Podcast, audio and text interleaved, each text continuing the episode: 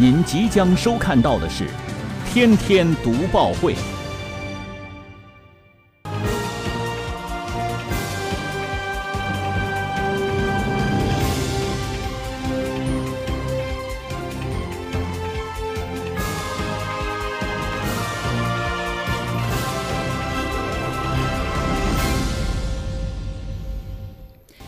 新闻有态度，做有态度的新闻。观众朋友，大家好，欢迎收看今天的《天天读报会》节目，我是李锐。在高铁上不能吸烟，大家都知道。但是在高铁上，同样也不能呢使用浓度比较高的香水或者是防晒喷雾，这个您了解吗？这不嘛，就在六月二十六号，郑州的高铁上，高铁自动的停了。随后呢，机械师赶到了报警的车厢，发现有一名女士正在使用香水儿。这个时候，卫生间里面的浓度啊其实是很高的。随即呢，他制止了这位女士的行为，并且呢将香味儿给驱散了。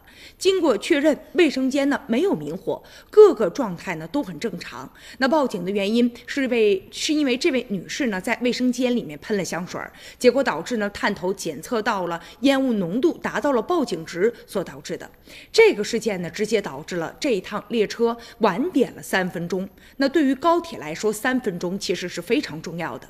高峰期呢，列车与列车之间的追踪的时间只有五分钟。那据了解呢，在高铁上喷香水、防晒，导致呢高铁停运的事儿非常常的多。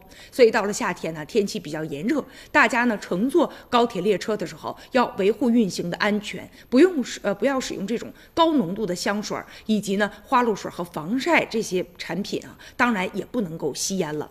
其实呢，由于香水浓度啊太浓了，结果呢就被探头检测到了，也触发了火灾报警，安全无小事。所以呢，探头就应该是高度的灵敏，将一切的安全隐患扼杀在萌芽当中。